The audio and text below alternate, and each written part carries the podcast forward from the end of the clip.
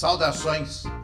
Aqui é o professor Vladimir Coelho e vamos ao sexto programa da série História do Petróleo, continuando a analisar a exploração petrolífera no Brasil.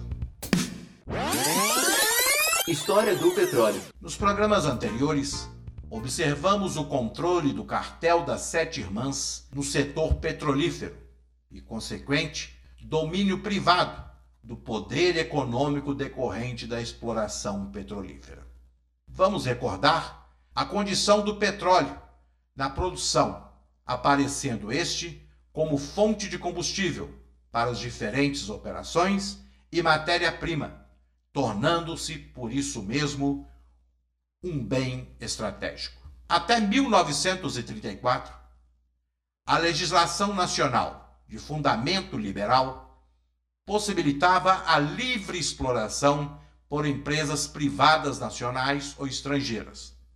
Todavia, a elevada concentração do setor, verificada ainda em nossos dias, submetia a política econômica do petróleo no Brasil aos interesses das multinacionais do cartel das Sete Irmãs, com destaque para a Standard Oil. Diante deste quadro, vamos observar a tentativa de capitalistas brasileiros no desenvolvimento de petrolíferas nacionais.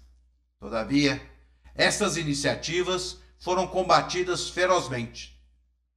Monteiro Lobato, em sua obra O Escândalo do Petróleo e do Ferro, aponta os métodos do cartel das Sete Irmãs, envolvendo desde a corrupção dos governantes, da imprensa e quando falhavam estes métodos, os golpes de Estado e assassinatos.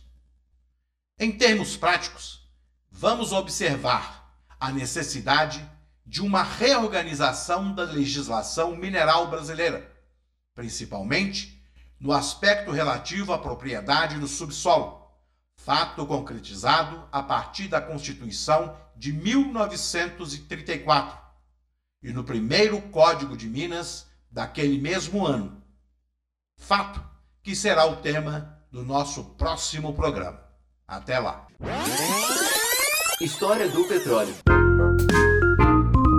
História do petróleo. Texto e apresentação do professor Vladimir Coelho. Edição e técnica de Sandra Marques. A Rádio Educare. 47 apresentou mais um programa das séries produzidas pelos professores e especialistas do Instituto de Educação de Minas Gerais. Produção executiva Edva Regis. Pesquisa André Benício, Daniel Souza, Ronaldo Campos. Redação Vladimir Coelho. Edição e técnica.